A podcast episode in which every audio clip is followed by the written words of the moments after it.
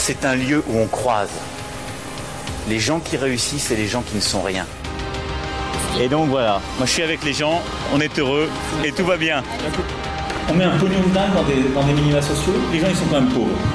On n'en sort pas. Eh bien c'est simple, on a tout misé sur l'esprit start-up. Je crois qu'on a besoin d'un peu d'égalité, d'un peu de liberté, parce que c'est quoi la devise française? Liberté, égalité, Eh ben, banco, voilà. Nous, c'est ça ce qu'on va essayer de faire. Top Bonjour, bienvenue dans ce nouvel épisode de La République inaltérable, le podcast euh, libre et incisif du monde moderne avec euh, un invité libre et incisif aussi euh, ce matin, Didier Mesto. Bonjour. Bonjour, Didier, tu es patron de, de Sud Radio et assez connu aussi pour t'être engagé très tôt dans le mouvement des Gilets jaunes et d'avoir pu constater par toi-même ce qui se passait tous les samedis, à la fois sur les ronds-points et puis quand c'est devenu les, les, manifestations. Et tu étais place d'Italie samedi dernier. Est-ce que tu peux nous dire ce qui s'est passé samedi, puis on reviendra sur cette aventure, ce mouvement des Gilets jaunes et ton impression Moi, je suis arrivé effectivement samedi, place d'Italie, assez tôt, à 9h, rejoindre quelques figures du mouvement, euh, puisque cette manifestation avait été déclarée euh, par Fauzi, Fauzi Lelouch, euh, après moult euh, tractations euh, avec la préfecture de police de Paris, afin de trouver un lieu, et donc finalement, c'était la place d'Italie. Quand je suis arrivé, j'ai revu un certain nombre de gilets jaunes qui n'étaient pas là depuis longtemps, des gens qui étaient qui sont venus en disant c'est les un an, ça m'a fait plaisir, ça me fait plaisir de revenir. Des gens quand même qui avaient peur, hein, parce que ce mouvement a été maté assez vite hein, dès le début, euh, avec une répression euh, tout à fait euh, particulière et inédite en République, en tout cas depuis au moins la guerre d'Algérie.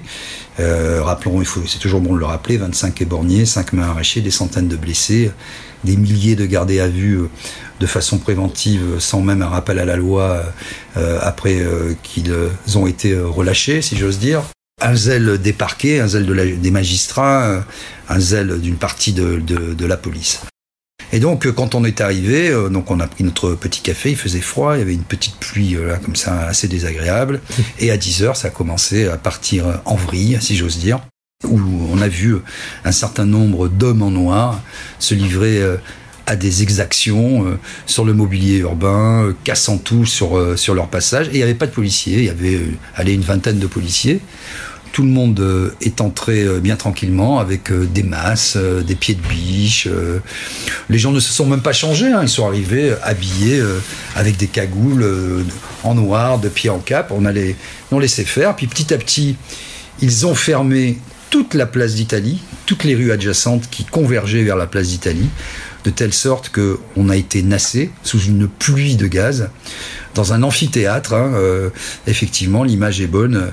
Euh, un affrontement comme ça euh, entre les certaines forces de l'ordre et des gens en noir qui qui sont pas du tout, pas du tout, ni de près ni de loin, des gilets jaunes. Ce sont pas non plus des black blocs, parce que le black bloc, ça fait maintenant, j'ai assez de recul pour le savoir et l'analyser. Ils ont, après on est d'accord, pas d'accord, c'est un autre débat. Ils ont un code d'honneur. Ce sont des gens qui s'intercalent entre les manifestants qui sont en bloc, justement, pour ne pas que les manifestants essuient trop de, de, de, de dégâts par les forces de l'ordre, et qui sont euh, finalement peut-être les plus courageux ou les plus téméraires, je sais pas comment il faut dire. Là, c'est pas du tout ça. C'est une espèce de, de nihilisme de casseurs, avec différentes catégories. On va dire des racailles, parce que c'est le mot à la mode, mais c'est quand même ça des gens qui n'ont aucun discours politique, qui sont plus ou moins avinés et qui, sont dans le plaisir de casser. Et dès qu'on leur parle en disant eh, c'est quand même qu'est-ce que tu es en train de faire, on récolte une insulte, euh, voire euh, les gens viennent vous, taper, euh, ils ont envie d'en découdre. Et puis une partie de, jeunes plus installés, on va dire, dans la société, avec des blousons, North Face à 600 euros, des beaux petits pantalons et, des, des, belles chaussures qui vont bien, ces gens-là ne rendent, ni, ne rendent pas service au peuple, ne rendent pas service aux mouvements sociaux, ne rendent pas service quand ils brûlent un scout au type qui va bosser et qui n'a que ça pour aller bosser. Donc finalement, ce sont les principaux alliés de l'exécutif, ce qui permet ensuite de dire regardez, il y a de la casse, et regardez ce que, ce que sont les gilets jaunes, de pauvres types qui s'en prennent au mobilier, etc., au urbain. C'est un vrai scandale. Quoi. Il faut avoir le courage maintenant de le dénoncer. Alors justement, toi, toi tu le dénonces, on est plusieurs à, le dénoncer. Euh, au niveau des, gilets jaunes, qui ont essayé de s'organiser justement, de, mettre en place un service d'ordre euh, proto-organisé, euh, quelle est la réponse face à ça? À quel moment? Parce que c'est simplement un vol de manifestation par ces gens-là. Ah oui, c'est très compliqué pour les, pour les gilets jaunes. rappelons que c'était un mouvement protéiforme. Il n'y a pas les gilets jaunes, il y a des gilets jaunes, puisqu'il n'y a pas finalement de chef, de structure, il faudra sans doute y venir. Mais jusqu'à présent, c'était un peu comme ça, des gens qui en avaient ras-le-bol de leur situation, essentiellement des travailleurs, des travailleuses, des artisans aussi, des commerçants, des professions libérales, des salariés, euh, des intérimaires, euh, beaucoup de gens de cette France euh, invisible qui n'arrivent pas à boucler leur fin de mois. Chaque année, ça devient plus difficile et qui sont pas organisés en conséquence. Et après on dit ils doivent faire le ménage. Je lis souvent sur les réseaux sociaux, j'entends ça dans les télés, les radios, mais sont-ils outillés pour pouvoir faire le ménage Une fois qu'ils disent on veut pas de casse, est-ce que c'est à eux de, de voilà Je pense pas qu'ils soient capables de le faire. Donc moi aujourd'hui simplement, si j'ai un message, je suis rien dans les gilets jaunes, surtout pas un chef, ni un gourou, ni une autorité morale, ni quoi que ce soit. Simplement, factuellement, je regarde les choses, j'y participe en filmant, en rapportant les faits. Il faut arrêter d'aller dans ces manifestations. Euh, qu'elles soient déclarées ou pas, qui sont des souricières, des guet-apens, puisque la sécurité à la fois des manifestants et à la fois des gens qui rapportent et qui filment n'est plus du tout assuré. Et on a vu encore ce week-end que certains n'hésitent pas. Et on a vu aussi le préfet l'allemand se promener en déambulé avec une démarche assez martiale, casquette vissée sur la tête, en disant à une dame gilet jaune qui lui disait Moi je suis gilet jaune, il disait bah, Écoutez, on n'est pas du même camp. Et tout est dit, je pense, par cette expression. C'est ça la faction, c'est ça la sédition, c'est quand on considère que l'État, c'est un camp du bien, un camp du mal. Or, l'État doit être neutre. L'État, c'est tous les Français. Il n'y a pas des citoyens de première, de deuxième ou de troisième zone. Il n'y a que des Français. Donc, il a simplement objectivé ce dévoiement que nous sommes nombreux tous sur le terrain à constater. Oui, c'est un aveu tragique, hein, celui de ce préfet euh, qui, dit qu'il lutte pour un camp finalement contre un autre. Et euh, on l'a vu s'installer, euh, en fait, cette guerre d'un président contre son peuple hein, au, fil d'une année de, mobilisation. Est-ce que toi, tu as vu la façon dont, dont il y a eu de l'espoir, il y a eu euh, peut-être là une fatigue, bien sûr, dans le marathon que ça a été, mais est-ce qu'il y a eu de l'écoute Est-ce qu'il y a eu des avancées Est-ce que ce mouvement, finalement, un an après, il a servi à quelque chose? Il y a, Alors, il a servi à quelque chose, j'y reviendrai, mais il n'y a pas eu d'avancée du point de vue de l'exécutif. Et le, je pense que les manifestations ont montré leurs limites. Et euh, il y a un avant, un après euh, cet anniversaire plus rien ne sera comme avant depuis ce qui s'est passé place d'Italie, puisqu'on a vu que de toute façon, il n'y aurait pas d'inflexion et qu'on continuerait dans la répression la plus, totale, quitte à instrumentaliser euh, tout le monde. Bon. Pour autant, le mouvement a été euh, semer euh, des petites graines hein, dans toute la société française et a permis une prise de conscience de personnes qui étaient éparses un peu partout sur le territoire qui n'avaient pas l'habitude de prendre la parole et qui se sont rendus visibles, d'où le gilet jaune, c'était une, une, très bonne idée, et qui ont essayé d'exprimer à la fois des revendications économiques, sociales, sociétales, et aussi un besoin de plus de démocratie, d'être plus entendu.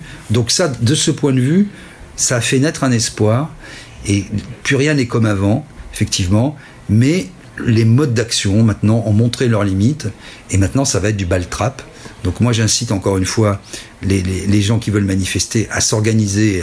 Ils ont des instances départementales, ils ont l'assemblée des assemblées, ils peuvent réfléchir, ne pas servir de chair à canon, parce qu'aujourd'hui c'est ce qui va se passer. On a vu Emmanuel Macron, mais c'est pas propre à lui. Peut-être que lui il est un peu plus cassant que les autres, plus désinhibé, qu'il objective davantage les choses, en faisant d'ailleurs disparaître toute opposition, tout corps intermédiaire, en se mettant toujours en avant comme ça dans une espèce d'exercice narcissique euh, assez incroyable.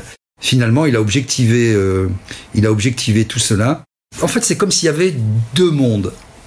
Un théâtre d'ombre fait pour les élus, puisque quand ils se déplacent, tous les villages sont fermés aux alentours, on peut pas manifester, etc.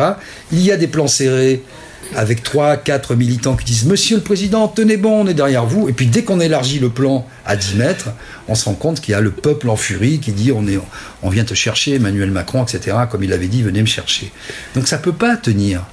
Ça peut pas tenir.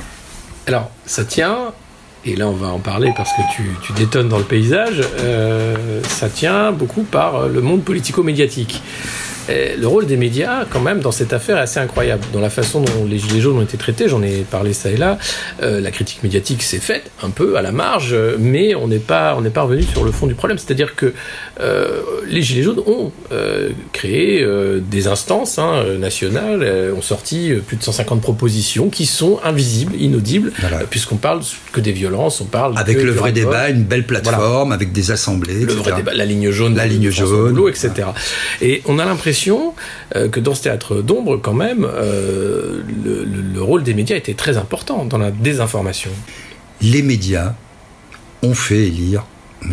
Macron. Je me souviens, c'est comme... Euh, parfois, il y a des événements comme ça qui, qui marquent, soit par leur côté dramatique, quand c'est le cas pour des attentats, soit pour leur côté émotionnel, quand Ayrton Senna est mort un 1er mai, on sait tous ce qu'on faisait, où on était, etc. Euh, soit marque par leur côté un peu incongru. Moi, j'étais en train de traverser la France ce jour-là. J'étais par des nationales, j'avais mes 800 km à faire et j'étais branché sur France Info et j'attends. Vous allez voir ce que vous allez voir. Conférence de presse d'Emmanuel Macron qui va annoncer qu'il sans doute qu'il est candidat roulement de tambour, on a attendu une demi-heure, utilisation du langage dans sa fonction fatigue, comme disent les linguistes, parler pour ne rien dire, on, on, meublait, on meublait, et puis roulement de tambour, Emmanuel Macron parle, il fait son, son, discours, il dit je suis candidat, Et là, les médias, France Info, qui n'en pouvaient plus, quoi. Toute la journée, tous les quarts d'heure, remettez le discours, exégèse, euh, discours sur le discours, etc. Les unes de journaux tous les news magazines, tous les quotidiens, c'était la force Macron. Que voulez-vous? Comment veux-tu ensuite que, ces gens qui ont fait Macron, qui l'ont promu, qui, qui, l'ont encensé, disent quoi que ce soit de critique? Ça serait admettre sa propre erreur. Euh, euh, voilà, ça c'est le premier point. Le deuxième point, c'est que quand ça s'est cabré, quand ça commençait à chauffer, il y a eu un certain nombre d'éditorialistes, de, de journaliste, de chef de service politique, Roselyne Fèvre, à France 24, qui disait finalement n'a émergé de ces gens-là, de ces gilets jaunes, le pire de l'humanité, antisémitisme, racisme. Euh, en fait, c'était des aboutis. Elle a dit une bande de branquignoles. J'ai dû afficher son tweet pour qu'elle le retire et qu'elle présente ses excuses. Et il y a eu 800 appels à France Télévisions parce qu'elle dit Oh, on en veut à ma vie. Alors on a fait venir les CRS. Les gilets jaunes ne sont pas allés la voir, mais on dit à un moment, on en a marre. Ou Renaud Dely, pour lequel j'ai affiché aussi son tweet, mais il y en a plein, où il parlait de vermine. Vermine. Vermine, c'est l'ensemble des Il s'est excusé à la des Oui, pourquoi? Parce que j'ai affiché le tweet et j'ai dit le service public. Mais au-delà de ça, parce que moi, j'ai même un journaliste du service investigation de l'Express qui refusait de croire que ce journaliste indépendant qui s'est fait détruire le visage euh, samedi, c'était Place euh, d'Italie. Il me dit ah mais c'est écrit sans E. Euh, service d'investigation. Donc moi, avant de tweeter, je vérifie quand même avant. Mais voilà, voilà où on en est. Non, moi j'y étais. Donc euh, évidemment, ce, jeune homme était Place d'Italie.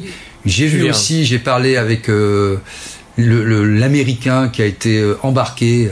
Journaliste américain. Journaliste américain.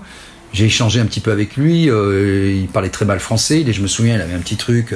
je suis américain, parlez-moi simplement, patati patata. Si vous parlez anglais, c'est mieux parce que voilà.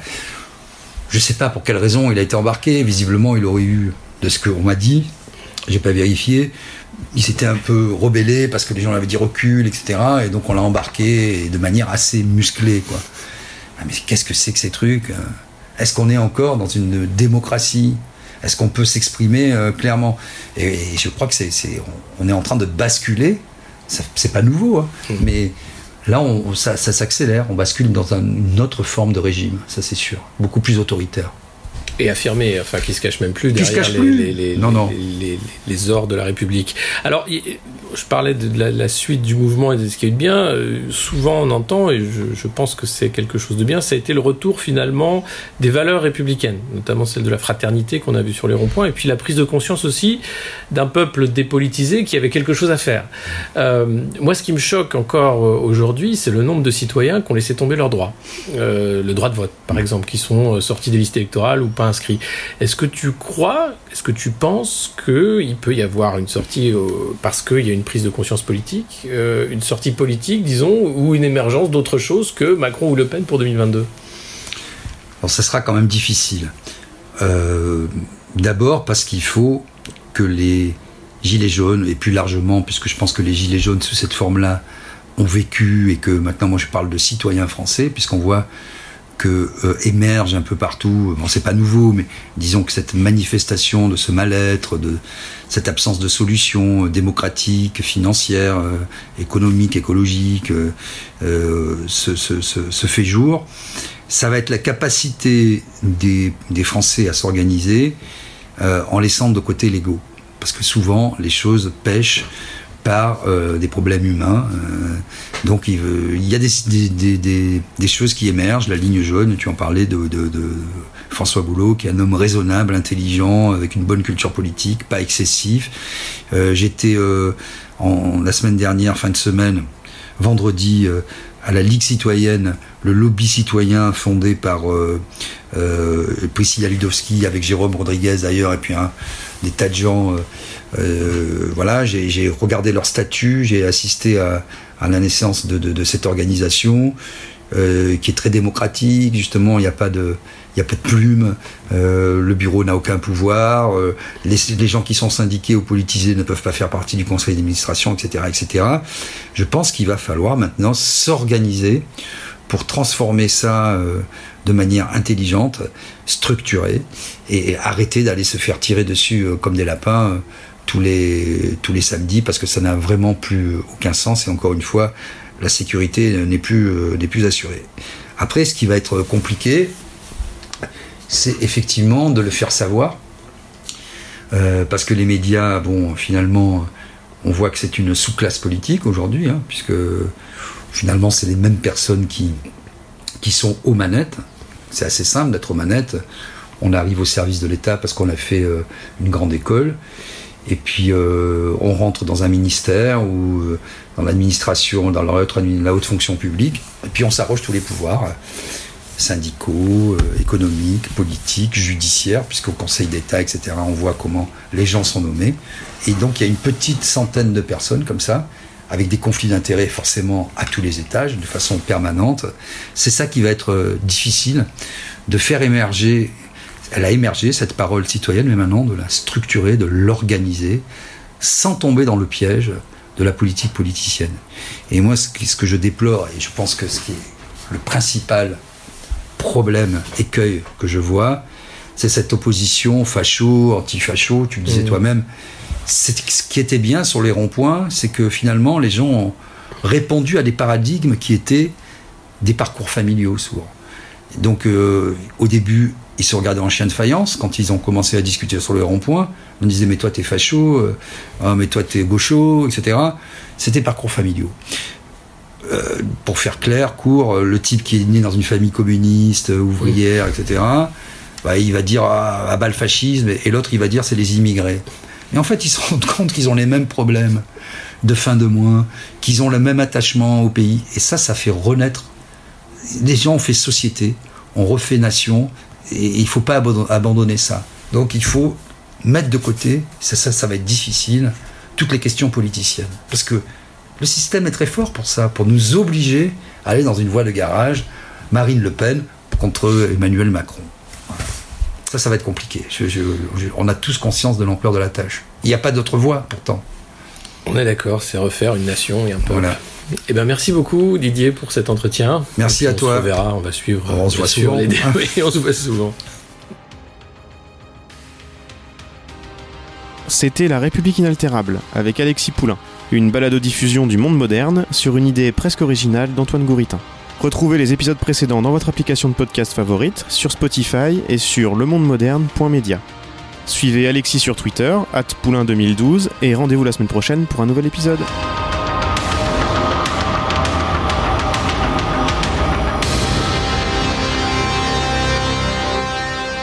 Top